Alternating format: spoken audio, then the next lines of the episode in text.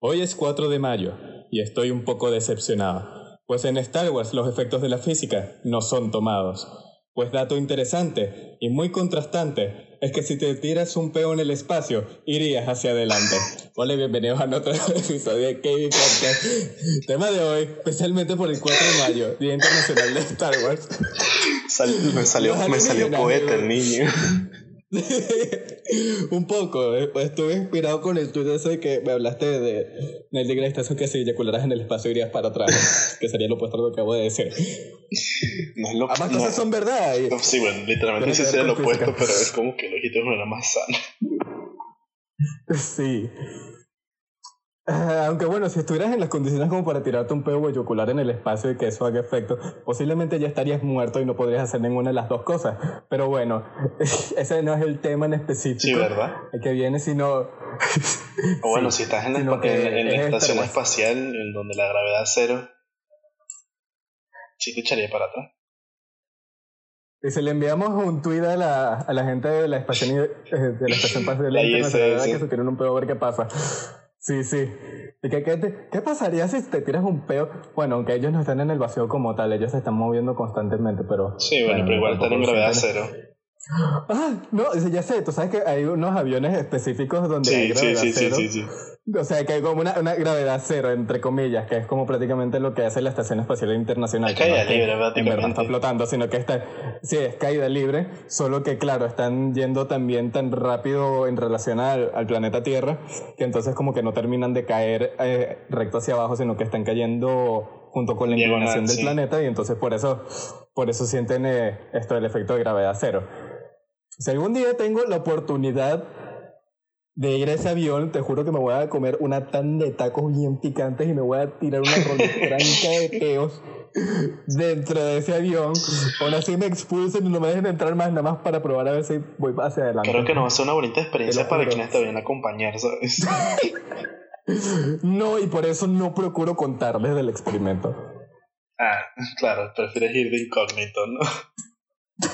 De bolas. Les digo, no, yo tengo un experimento muy importante, pero les cuento luego de, de, que aterricemos. Por cierto, tomamos una máscara. O bueno, se, se, darán cuenta cuando ya estén arriba contigo. Verga, sí. Pues entonces, prácticamente en qué te quieres basar hoy. Eh, en resumen, bueno, Cristo como no tiene ganas de, de, hablar mucho de ciencia, sino que por el calor que nos afecta a todos yo me estoy derritiendo. No mucha inspiración, de palabras, no como ganas.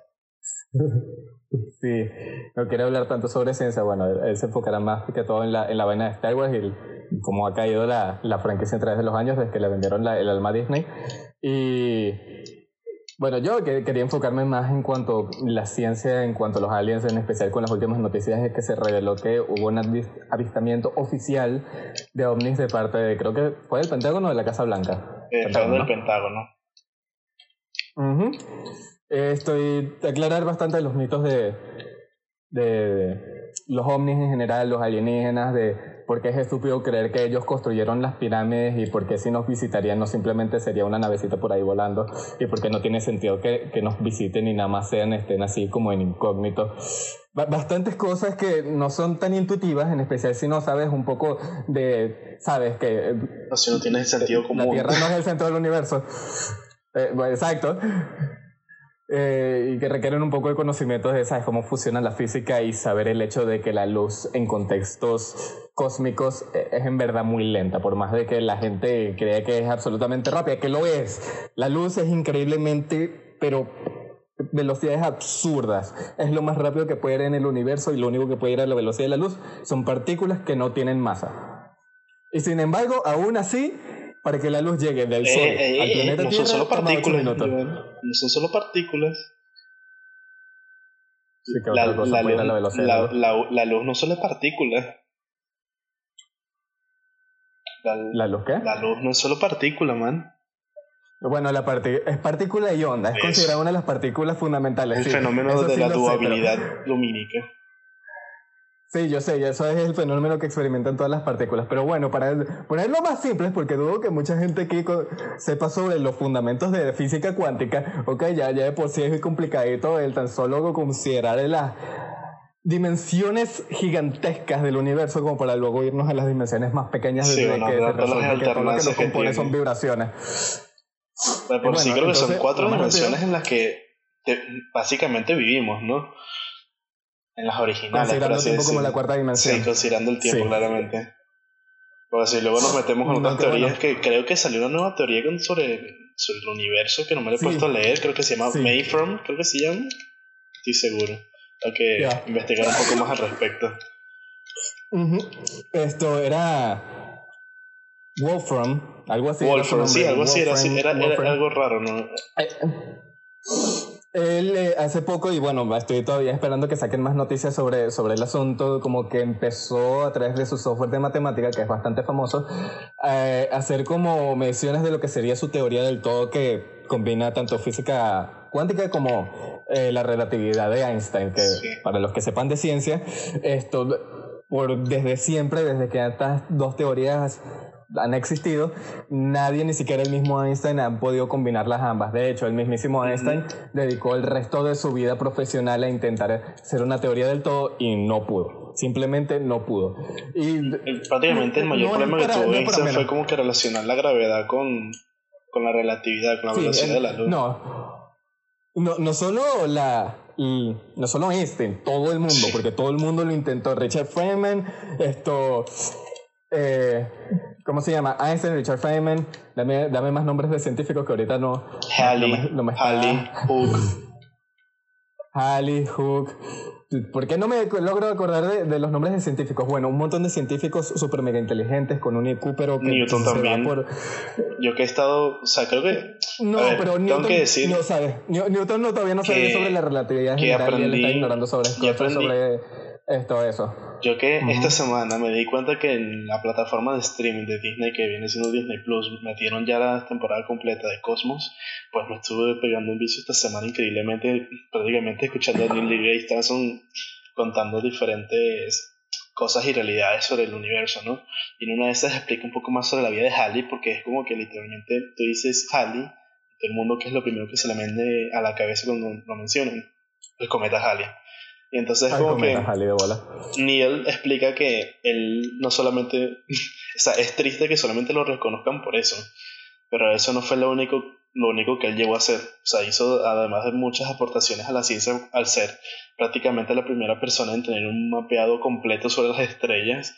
También era un capitán, también ayudó a Newton, o sea, prácticamente fue él quien, quien ayudó a Newton a sacar su libro sobre eh, la gravedad y muchas otras cosas y que Hooke era prácticamente un desgraciado y que también no, no Sí, existen sí. fotos ni, ni bueno obviamente no fotos no existen pinturas ni retratos sobre Hooke man pero la gente lo describe como una Sí, sí, persona se fea y que- encorvada Se teoriza que Newton de seguro por el resentimiento que se que quemó las pinturas que tenía. sí sí sí sí sí Pero bueno, aparte de eso, hay muchos otros científicos también que no son tan reconocidos como por ejemplo Schrödinger, él nada más Bueno, reconocido por su famoso sí. experimento.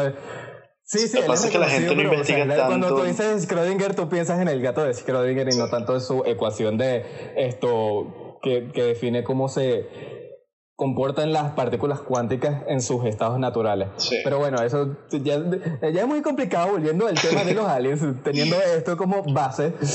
Eh, hablamos como después en otro episodio algo, más adentrado a la ciencia a la como ciencia tal. como tal. Sí, creo que lo vería sí, ¿no? por ahora vamos a dejarlo en por ahora vamos a dejarlo en alguien. Sí, tú que decías que no estabas inspirado, pero inspirado un, un carajo. Allá me demostraste lo contrario. Sí, es que me vinieron los Ok. flashbacks de los episodios de Cosmos Lo sé, lo sé, eso es parte de la ciencia. Una vez estás dentro es como que no puedes salir, es demasiado interesante. Eh, X. Volviendo al tema de la velocidad de la luz, para tener algo como base de, de porque es estúpido que pensar que simplemente los aliens vendrían y pasaran como un platillito volador por allí. sí. Eh, la luz, como ya les dije, es increíblemente rápida, lo más rápido Bueno, que hay creo que primero tienes que dejar muy en claro que las matemáticas son leyes únicas. O sea, las leyes la- del universo son únicas. Las que existen, las que conocemos de momento. Porque obviamente habrán algunas que no conozcamos, como es las que se creen que pueden aplicarse dentro de un agujero negro. Pero bueno, son- De bolas, pero va- vamos con lo básico, Cristo. De Cristo, básico. Piensa en básico. De, coño. Es que es difícil dar física para tontos, man. Para mí, no es tan difícil si sabes hablarla. Por, mira, por algo tú miras tanto en el ligre y está donde ese maldito negro que viaja más rápido que la luz por alguna razón. Pero no explica para tontos. O sea, yo sé prácticamente meter una cachetada y que aprende, huevón. Listo, ya, sí, sí, ya. Cállate, cállate, déjame terminar de dar mi explicación sobre la velocidad de la luz. Muy rápida, pero no lo suficientemente rápido. En términos cósmicos, donde hay distancias tan excesivamente gigantescas, la luz es increíblemente lenta. O sea, si tú fueras a la velocidad de la luz, que no puedes, Cosas es imposible, cosas la no puede ir a la velocidad. Sí, te tendrías que convertirte en energía pura. Bueno, pero asumiendo que podrías ir a la velocidad de la luz, le podrías dar nueve vueltas al planeta Tierra en un segundo. Nueve vueltas.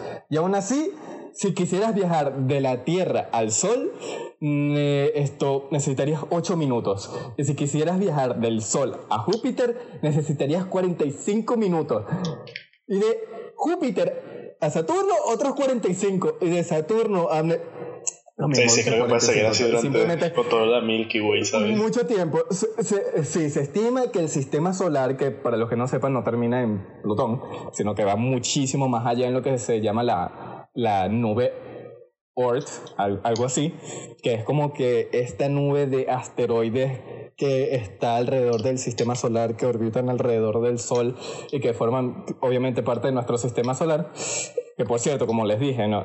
las distancias en el universo son excesivamente gigantescas Sí. y los asteroides como los que se ven en las películas no existen. N- Nunca jamás tú te vas a encontrar un asteroide tan cerca de otro. Esos bichos están kilómetros aparte uno del otro. Y que choquen uno con otro es rarísimo, pero rarísimo de bolas. Se estima que los límites del sistema solar son como más o menos un poco más de un año luz. ¿Cuánto es un año luz? Eso es la distancia que tú puedes recorrer viajando a la velocidad de la luz. Años luz no es tiempo, Esto- es distancia. Que es algo con lo que mucha gente suele confundir. Eh, la estrella más cercana que tenemos está del sistema solar, o más bien de nosotros, a 4.2 años luz de distancia. Lo que significa que para llegar a ella necesitaríamos esto alrededor de 4.2 años viajando a la velocidad de la luz, que como ya les dije es imposible, eh, para llegar a ella. Hay muchos métodos por los que se puede viajar a otro planeta y las más grandes mentes de la actualidad están pensando en ello. Eh, pero como ya sabrán, la tecnología que tenemos ahorita no da y la más efectiva que tenemos es prácticamente lanzar al espacio un cohete que esté lanzando constantemente detrás del cohete nucleares y como ya sabrán eso es bastante bien ilegal por tratados internacionales y Hiroshima y Nagasaki. Pero de resto, hay todavía hay teorías bastante bastante buenas de qué tipo de cosas se podrían construir para llegar hasta otros planetas, en especial porque esta estrella que tenemos cerca de nosotros se estima, según la lo que hemos observado a través de la luz que nos da, que puede llegar a tener un planeta en el que puede soportar vida. Los cuales son increíble- increíblemente raros. Vamos también a aclarar unas cosas, es que nosotros aquí en el planeta Tierra somos los raritos del universo. ¿Ok? Un- así, así Vaya de simple, forma de aunque no lo crean. Sí, es que somos raritos. Pr- Primero que todo, que se dé unas condiciones como las del planeta Tierra sí Son son, muy raras, rarísimas. sí. Claro, hay tantos, hay tantos planetas en en el cosmos que obviamente en alguno tiene que haber vida como la de nosotros. Y aún más raro, tiene que haber vida que, que pueda pensar, que sea consciente, así como lo es la vida de, de los humanos. Sin embargo, mm, el, el sistema solar sigue siendo algo bastante raro. Mm, Muchos científicos durante la mayor parte del tiempo estimaron que era lo normal tener, por ejemplo, planetas rocosos más cercanos a la estrella, estos planetas gaseosos más lejanos, porque claro, las, las cosas rocosas, sólidas, son más pesadas. Cuando se formó la estrella hubo una explosión y todo ese tipo de material se, luego se juntó para formar lo que hoy en día son los planetas. Pero Resulta que en la mayor parte de, de sistemas estelares no es así. Tipo, los planetas son muy parecidos en tamaños y están relativamente cerca el uno del otro. O sea, como que tienen la misma distancia entre uno y otro, lo que es bastante raro considerándolo cerca. No necesariamente Sí, sí, visible. es bastante raro. Ya, pero si hay estrellas que no son visibles a los humanos, pero tienen que estar en otras en ondas de frecuencia de, de la luz que no son perceptibles por nuestros propios ojos, ¿sabes? Que somos demasiado... Que de por sí los humanos es una construcción demasiado compleja para los seres vivos. No, no somos capaces de percibir muchas ondas de la luz. Y hay muchas estrellas que pueden pasar como desapercibidas ante nosotros que solamente se pueden ver con los rayos X o con luces ultravioletas, ¿sabes? Exactamente. Volviendo al otro tema de por qué el sistema solar es tan raro, es el hecho de que nosotros solo tenemos una estrella en el centro. ¿Por qué les pareciera esto raro? Es porque, bueno, volviendo con el tema de los alienígenas, ¿saben Tatooine que tiene dos estrellitas? Eso es normal, ellos son los normales. Nosotros somos los raros. La mayor, la mayor parte de sistemas estelares tienen dos estrellas que están orbitando una del lado de la otra. Entonces, por ahí también somos bastante raros. Y muchos planetas no, no, o no tienen agua líquida o no orbitan a la, a la distancia correcta del sol, que es como la, la, distancia donde no está ni muy frío ni muy caliente, sino que está tibiecito y entonces la vida se puede dar, que pues donde puede haber esto agua líquida. Hay un planeta en nuestro sistema solar que prácticamente es líquido y no es Urano. Pero no me acuerdo cuál, creo que era Saturno. Mira, se estima que los planetas gaseosos no me acuerdo. Creo, o sea, hay un, sé, que, sé que hay un planeta del sistema solar que es totalmente líquido, pero no necesariamente de agua, sino de metano y propano, ¿sabes? Sí, debería. Es como que las condiciones del planeta hacen que estos, que estos gases sean totalmente líquidos en ese planeta. Y es como que súper raro y, y, emocionante a la vez, ¿sabes? Que es como que, otras cosas se pueden esconder allá adentro. Que otras cosas se pueden extender allí. Bueno, si nos ponemos a ver ya de por sí en nuestro sistema solar hay cosas tan raras como que se estima que Júpiter, el gran papi de los planetas de aquí, tiene un. Sí. Tiene un. Un centro que está hecho de hidrógeno metálico. Hidrógeno metálico, mm. pero los que no, no entienden o les quepa en la cabeza lo que es hidrógeno metálico. Hidrógeno es el átomo más simple que existe en el universo, es como la materia más simple que se ha dado, es simplemente un núcleo y un electrón y eso forma un átomo de hidrógeno. Es prácticamente, es prácticamente el H, el H de, del agua. Sí, es como el átomo más simple. Y el compuesto más simple. Sí, sí, es, simplemente el gas más abundante del universo. Y como ya sabrán, llegar este tipo de gases a un estado líquido y a un peor sólido es extremadamente difícil. Necesitas presiones extremas y, simplemente condiciones extremas, como lo es Júpiter, que Júpiter es prácticamente una estrella fallida. Sí, prácticamente Júpiter tiene está en una constante tormenta, man. Júpiter es una tormenta. Puro, puro, por eso, y tiene una tormenta que, que, que es más grande que el planeta Tierra. Sí, sí, la, o, del tamaño, o del tamaño como de cinco ciudades, man. No, no, lo que estabas hablando es el punto rojo de Júpiter, el tan famoso punto rojo de Júpiter, que es una tormenta que ha estado por más de 300 años dando vueltas allí.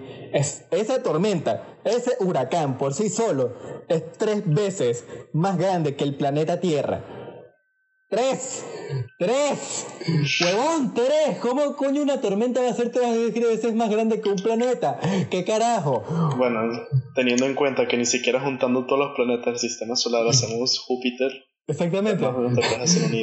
¿Cómo? Mano, ¿qué carajo? ¿Qué coño? Júpiter, ¿qué, qué, qué te pasa? Tú eres nada más un huevón que está aquí al lado de nosotros. Entonces, eres nuestro vecino. ¿Qué coño? Vaya vecino más raro. Por aquí te voy a reportar. No, olvídalo, no puedo hacerlo porque eres absolutamente gigantesco. Pero, pero, solo no me molestes. Entonces, volviendo a eso, como se podrán haber dado cuenta, el universo es extremadamente complicado, peligroso y todo te quiere fucking matar. Que se dé la vida es extremadamente difícil por ponerlo poco y aún más difícil es que se dé vida inteligente como lo es la nuestra. Ahora bien, sabiendo toda, eh, toda esta información base, ¿cómo coño tú esperas que un alienígena que seguro se tardó no sé qué cuántas generaciones en llegar a un otro fucking planeta que sustente vida, que es raro, que ya de por sí tiene que ser un planeta que como mínimo tenga la misma presión atmosférica para que los carajos o no exploten o no se terminen vueltos una pasta de, de pura cosa comprimida como terminarías tú si te fueras al trencho de las Marianas para allá abajo para el coño en el mar, ¿ok? Empezando por allí. Esto... ¿Sabes? Es como que ¿Cómo esperas que, que, esos carajos nada más lleguen y te digan, ah, mira, te quiero construir una pirámide, qué bonito, yo te ayudo? O sea, porque... Literal, es como que, hermano, estamos asumiendo que los carajos tuvieron suficiente tecnología como para viajar durante mi, no millones, bueno, suponiendo que pueden ir a velocidades cercanas a la de la luz, digamos el 10%, que con nuestra tecnología actual podríamos hacerlo, pero es extremadamente complicado y requeriría demasiado combustible y, ya de por sí frenar es un problema. Ok, entonces estamos asumiendo que esta civilización alienígena salió de su planeta, que seguro está no sé qué cuántos años luz del nuestro. Recorrió toda esa distancia, tuvo que pasar por varias generaciones para poder llegar aquí, asumiendo que no son biológicamente inmortales. Tienen tecnología suficiente como para poder acelerar a velocidades cercanas a la velocidad de la luz y tienen la suficiente tecnología como también para desacelerar de manera que no terminen como una pasta literalmente una pasta porque una cosa que me molesta viendo esta que de repente los bichos y ahí llegaron los bichos frenan un trancazo. Mano esos carajos estarían vueltos cenizas estarían vueltos mira los átomos ni siquiera serviría para describirlos tan vueltos mierda que estarían. Estarían vueltos partículas fundamentales, así de mierda, entonces se volverían si pararan así de coñazo. ¿Ok? Entonces, asumiendo que también los alienígenas pueden. No, creo que una mejor descripción sería hacer las referencias a las películas de, de Ant-Man. ¿Saben que cuando tratan de convertir a una persona chiquitica se vuelve como una gelatina? ¿O no te, o no te has visto la película? Ya, ¿la película de qué? La de Ant-Man. Ant-Man, sí. Ah, sí, que se vuelve una gelatina. Bueno, se vuelve una gelatina, bueno, más o menos así. Plasmado contra las puertas de, de la nave en la que estén viajando. Exactamente. No, no, ya va, la, la nave también estaría vuelta al ñoño. No hay material en el universo que pueda resistir bueno, parar de ese coñazo. o sea, ya de por sí ya tienen vida alienígena encontrada como aliados como para no tener suficiente No, no, ya va. no, precisamente porque es Star Wars. Es que ya, vamos a aclarar unas cosas. Y es que Star Wars no es ciencia ficción, no, es ciencia fantasía. Sci-fi. Vamos a dejar. Es, no, sci-fi sigue siendo ficción porque fi es de, de ficción, de, de, o sea, ciencia ficción, no es ciencia, sí, sí, ciencia fantasía. Entonces, sci-fi. ¿Sci-fi? De, de, la nota música. Fa. No, fi es de ficción, Cristo, cállate. Ok. Entonces, una cosa. Primero, la broma de los parsecs en, en, en Star Wars de que necesitan calcular por dónde ir porque si no chocarían con algo. Eh, eso es mentira. Las distancias en el universo son tan excesivamente grandes que tú podrías estar una vida entera viajando a la velocidad de la luz, apuntando a cualquier parte del universo y no chocarías con un carajo. Así de grandes son las distancias en el universo. Segundo, no acelerando esas velocidades, todo quedaría absolutamente destruido, empezando porque la materia en la que están se volvería energía si aceleran así de coñazo. Necesitan acelerar poquito a poquito para no volverse simplemente luz. Esto, luego de eso, sables de luz. Ok, mira, si tú tienes una bola de plasma así de cerca de tu cara, eso es como si estuvieras agarrando un pedazo de sol con tu mano. No te lo recomiendo porque eso sería prender mitad de tu ciudad en fuego. Y estamos hablando de nada más de la medida de un sable de luz. Y luego están algunas que son demasiado exageradas, como las que se, se doblan hacia los lados, luego se tiran hacia el frente.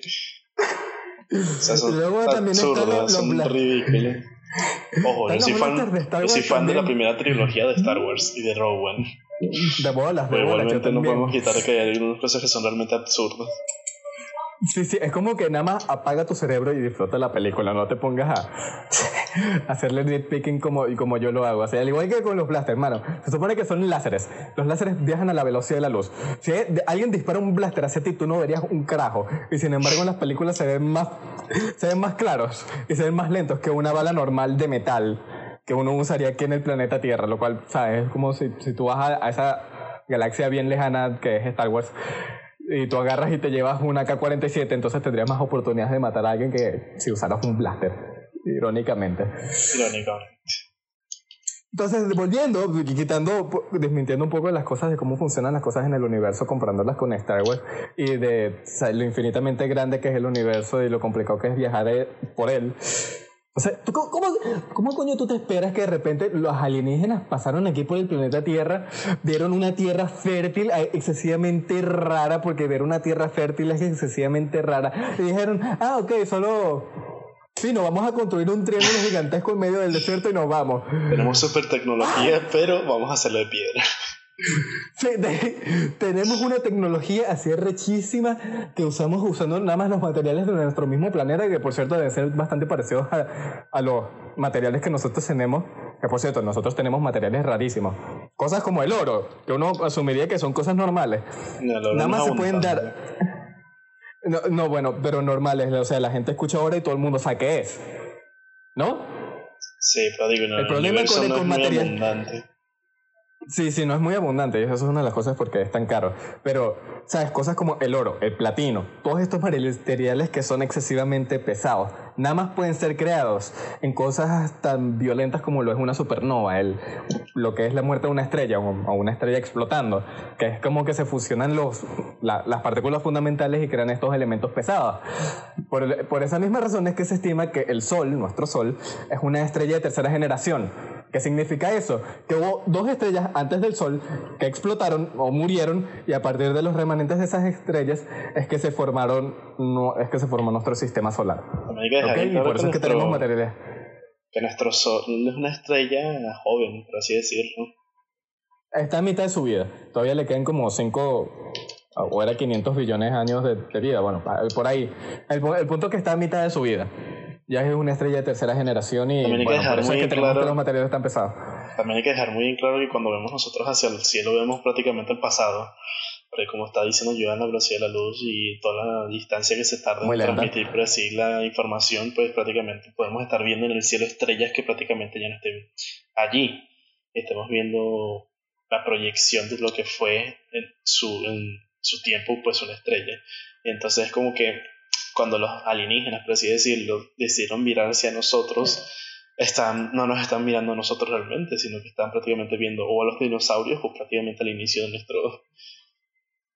Exactamente, dependiendo de qué tierra, de nosotros. Y no solo eso, ya va, también hay una cosa que hay que dejar claro y es cómo sabemos que un planeta es habitable o cómo observamos un planeta como tal. Porque ustedes pueden que hayan visto imágenes super mega rechísimas así, y que fueran tomadas por el, el telescopio Hubble en mitad del espacio que está orbitando la Tierra.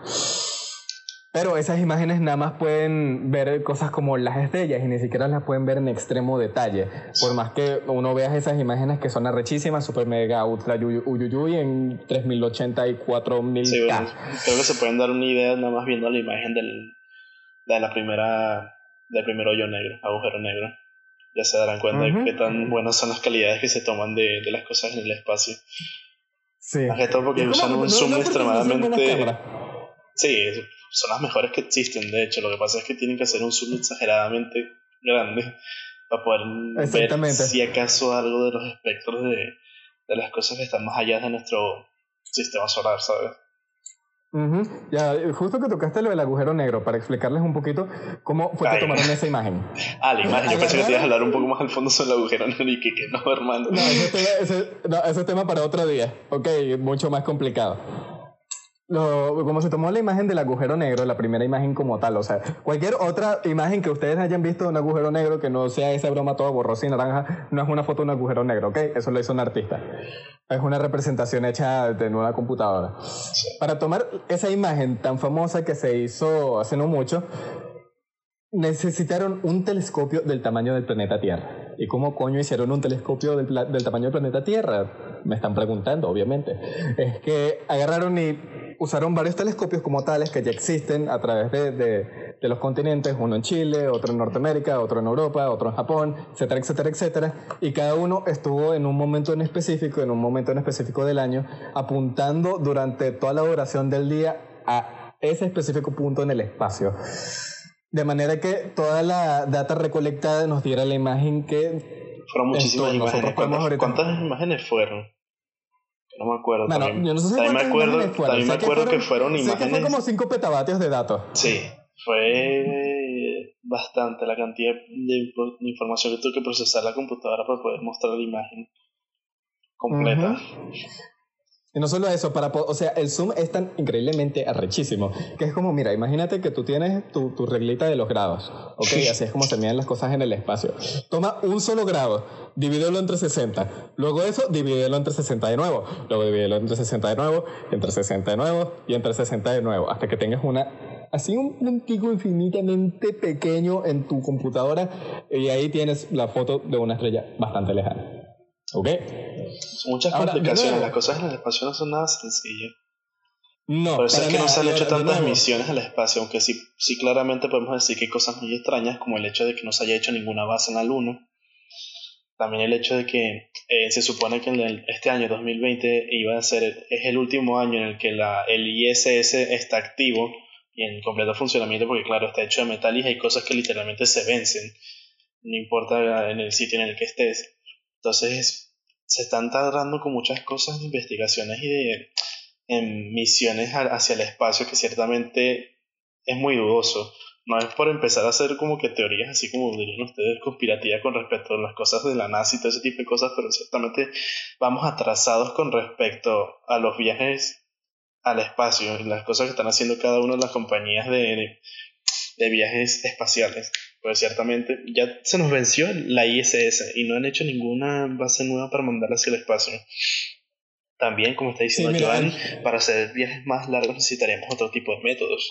Y una de estas eh, eh, métodos, por así decirlo, que hice una investigación para inglés en el cual me terminé hablando como media hora en inglés y me tuvieron que parar la profesora de hablar porque me está pasando el horario requerido para la exposición. Y es que ya hay misiones en las que quieren hacer como un. ¿Cómo sería? Como un aeropuerto, por así decirlo, en, en la órbita de la Luna para poder hacer un viaje de aquí a la Luna y de la Luna partir a los otros puntos a donde se quiera llegar. Eso es prácticamente ser, sería hacer como una escala, ¿no? Por así decirlo. Sí, lo cual sería. Ese, es uno de los métodos que se, está pensando para hacer para los viajes más largos hacia, hacia otros planetas, por así decirlo. Claro, porque de bolas, la Luna tiene menos gravedad y lanzar un cohete en la Luna es mucho más fácil que lanzar un cohete en la Tierra. Pero bueno, eh, coño, perdí el punto un poco de que fue una de las cosas, primeras cosas que dijiste en cuanto antes de lo de la luna, la estación espacial. Ah, ya me acuerdo. Que parte de por qué está faltando tanta tecnología o tanto avance en el tema del espacio es porque la gente realmente, la mayoría en cuanto a números, está más interesado en ver qué hacen las Kardashians en vez de aprender un poco sobre cómo funciona el, planeta del lado. ¿Saben? Entonces es como que es falta de interés de la gente y falta de, de, plata la mayor parte del tiempo porque todas este poco de investigaciones son increíblemente costosas. Y la verdad, para empezar, eh, la razón por la que fuimos en la Luna durante el tiempo de la Guerra Fría es porque Estados Unidos y la Unión Soviética están en una competencia de quién tenía el pipí más grande, se lo están midiendo cada rato. Entonces, entonces vino a Estados Unidos y dije, ajá, yo puse el primer hombre en la luna y yo tengo el pipí más grande y la USR, la, la URR, eso, la Unión Soviética, esto dijo, la URS, no, la UR, la URS. Sí, la. La Unión Soviética. Ellos fueron los primeros en poner un satélite en el espacio, pero Estados Unidos fue el primero en decir yo tengo el pipí más grande y yo puse un, un hombre gente lo duda por, por los videos, por el video que se filtró de que supuestamente en la bandera que plantaron en la luna no debería moverse de esa manera debido a que no hay ningún tipo de viento en el espacio. No, pero, aunque la, grabación eso tenía movimiento. Aunque la grabación pueda ser falsa, sí llegaron. Sí llegaron. Sí, es como, mira, para empezar, si no hubieran llegado, ¿para qué coño tienen en Alabama? Sí, es Alabama. Que para los que no sepan, Alabama, aparte del chiste de que ahí hay un montón de canción. Exacto, esto también está el centro, uno de los centros más importantes en cuanto a ciencia con respecto a cohetes se refiere. Y en Alabama tienen no solo este centro, sino también un museo al respecto y también tienen un centro de estudio de rocas lunares. Literalmente ahí tienen guardadas todas las rocas lunares que se han obtenido en cada misión de cada Apolo. Cada roca lunar ahí se estudia y los tienen puestas en papel eh, papel, en vidrio así, en, en, cajas, en cajas con vidrio reforzado antibalas que nada más te puedes tocar con un guante sobre otro guante sobre otro guante y que primero te tienen que limpiar, casi que te tienen que hasta que poner cloro en los huevos para que no estés infectando las muestras. Entonces tú te pones a pensar, ¿por qué, qué, por qué coño la necesidad de hacer todo esto si en verdad no llegaron a la lona? O sea, al final sí Están esparcidos, no sé si sabrán, pero prácticamente para conectar los puntos de, los satélites de la Tierra eh, tienen que estar conectados en tres puntos específicos que están ubicados en diferentes partes del mundo y una de ellas está aquí en Madrid. ¿no? no sé si te acuerdas, no sé si lo habré contado aquí, que yo había ido a una a una excursión de, de la NASA en la que salí sumamente decepcionado. la tipa no sabía nada. Sí, porque supuestamente era una, uy, una importante, no sé, establecimiento, la NASA en España, que no sé qué, que están muy orgullosos y vainas. Y obviamente me lo pintan así, que está ilusionado. Y terminó siendo un fiasco porque prácticamente solamente eran vigías, por así decirlo, que inspeccionaban y regulaban los satélites para que la NASA pudiera recibir la información de sus satélites. y los propios físicos que tienen ahí lo único que hacen es como que recalcular y redirigir los satélites para que apunten hacia donde están los, los otros satélites, ¿sabes? Y fue como cuando les puse a hablar de, preguntas que ellos están, están tan emocionados diciendo, no, no, bueno, pregunten, pregunten, que son jóvenes, seguramente tienen dudas. y les pongo a preguntar cosas sobre el espacio, se supone que deberían ser de su ámbito. No me supieron responder ninguna pregunta y mi, mi profesor me mandó a callar. y que bueno, disculpe, se me tiraron un peo en el espacio y iría hacia adelante. Cristo, cóllete. Disculpe, señora, vamos a seguir con las cosas. O sea, le hice preguntas tan simples de como. Porque sabes que hay misiones.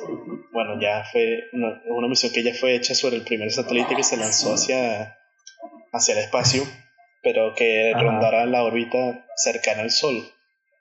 Entonces tuve muchas dudas con respecto al material que utilizaron para hacer ese satélite y se me quedaron callados y luego le hice otras preguntas sobre otros satélites que se supone que ellos están vigilando y se volvieron a quedar callados y luego mi profesor me dijo como que ya para. Y digo, Cristo, cállate la, cállate la boca, que necesitamos el presupuesto. Nos no van a recortar el presupuesto, coño, tu madre, cállate la boca. Prácticamente, ¿no? Pero fue, fue, mi profesor se lo tomó bien, pues fue como que, ya dale, bro, que no nos mates. Porque después me dijo como que tiraste, a muerte, ¿verdad? Y yo como que, bueno, sí. Pero si son preguntas básicas, ¿cómo que tirar a muerte? Profe, estos pajudos son, son unos mentirosos. Se la dan de la gran vaina y no saben Sí, literalmente se le súper decepcionado, man. Claro, de bola, yo también estaría súper decepcionado. De que conceptos tan básicos. Y que bueno, ¿saben quién fue Hubble? Eh, ¿Saben cuál es el telescopio Hubble? Mira, mira, mira lo que hago con mi ¿Saben de qué está el sol? ¿Saben cómo funciona el sol? Por favor. fusión nuclear. coño de la madre. Los huevones, no jodas. Contráteme a mí, señor. Contrátame a mí. Sí, please. Estoy seguro. Es que, y pregunté como, ¿qué fue lo más emocionante que tuvieron que hacer en este centro de la NASA? Y dijeron como que, bueno, un día, no sé qué, se, tenemos que equilibrar los, los satélites y no teníamos calculadora y lo hicimos todo a mano. Digo, ¿qué? Ajá, Bueno, tuvimos que hacer todos los cálculos de la equilibración del satélite para apuntarlo a mano. ah. Ah, bueno, bueno, se hubieran pelado, se, se, hubieran pelado con el cálculo. Y eso nos hubiera costado no sé cuántos millones de dólares en el satélite no, que seguro. me estuvieran perdiendo mucho tiempo. ¿Seguro? Sí, sí, porque, realmente era calibrar el satélite para poder recibir la información que está recibiendo el otro, ¿sabes? Ah, bueno. Si, si, si, el cambio no era tan grande, entonces no. Son receptores de información, yo no. Ah. O sea, ni, ni siquiera cambian las órbitas los satélites, que ladilla estos bichos. No, no, no. Qué excepción. Qué excepción. Sí, sí, sí. Qué tan malo. Ellos solamente se encargan de mover la antena que recibe información de los satélites de la NASA. Literal. O sea, es que, bueno, ni siquiera los carajos que descubrieron el, la radiación de microondas del espacio, sabes que ellos también tienen una antena y, ya, que están buscando otra vaina. Sabes, como, como mínimo ellos también hicieron algo muy interesante. Pero los carajos, con, toda la, toda la ayuda de la NASA y lo único que hacen es, ah, bueno, nosotros movemos la antena de izquierda para derecha. Y luego, ah, bueno, de derecha para izquierda. Sí. Ajá, ¿y, y, y qué más? Bueno, de arriba para abajo. ¿Y, y, ya? No, no, no, también nos movemos de, de abajo para arriba. ah, wow, gracias. No, no, me había enterado. Gracias por la información. Muchas gracias. O sea, otra cosa que, puedo añadir con respecto al espacio es que les invito a todos a verse los directos que emite la NASA en sus canales y en sus redes cuando los astronautas hacen caminatas fuera de la ISS para que observen, para que observen lo pequeño que son realmente que ven prácticamente el planeta Tierra como se ve desde fuera, ¿sabes? Y es sumamente impresionante. Son unas vistas increíbles que claramente darían super vértigo, ¿sabes? Es que no solo es que somos extremadamente pequeños, es que ya por sí el universo es, pero que jode grande. Hay, hay una cosa que se llama el vacío Puotes. Y, esto lo menciono porque me dieron ganas de darles dudas existenciales. ¿Ok? Bueno, dale, que tenemos un minuto. Ok, imagínense que están en todo el medio de Estados Unidos, en todo el medio geográfico. Y que en todas las direcciones en ese país ya no hay nadie, nada más están ustedes en todo el país, nada más ustedes y más nadie. Ahora imagínense que ese espacio está en las tres dimensiones, no solo tienen a nadie en sus, en sus bisonte de 180 grados, bisonte, visión de 180 grados, sino que también para arriba y para abajo no hay absolutamente nadie ni nada. Ahora imagínense que ustedes son una galaxia. Y ahora imagínense que ese espacio que les acabo de mencionar es el espacio como tal, parte del cosmos. Esto es lo que se conoce como el vacío Buotes, una, un espacio extremadamente gigantesco del universo donde no hay nada, pero no, nada, nada, nada, nada. Es, los espacios ahí son tan increíblemente grandes que de verdad nosotros hubiéramos en verdad pensado que estamos solos en el universo, porque no nos hubiera llegado la luz del resto del cosmos, sino hasta los años 1900. Mm. Si, si no le no, o sea, nótese por mi voz lo impresionante, lo increíblemente. Te pone nerviosa la de que es esto. a mí me pasa, a mí también me pasa. ¿qué, ¿qué, carajo? Ese espacio tan grande. ¿De dónde coño salió? Bueno, se, se, se estima que como el espacio está estructurado como una esponja, entonces fue que se unieron dos vacíos y entonces simplemente quedó como un hilito de galaxia. Porque sé que si no vamos a pasar hora y media aquí hablando, no va a ser nada agradable de editar ni siquiera de, de escuchar. Yo puedo pasar siete horas seguidas hablando de esto. y eso es nada más reteniéndome en la mayor parte de mi información. Dije que tuve que hacer una exposición de inglés sobre el espacio en el que me está alargando tanto que me mandaron a sentar.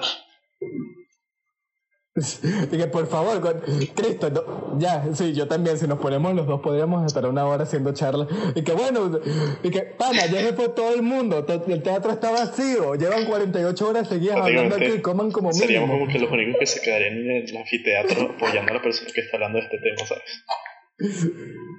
Literal.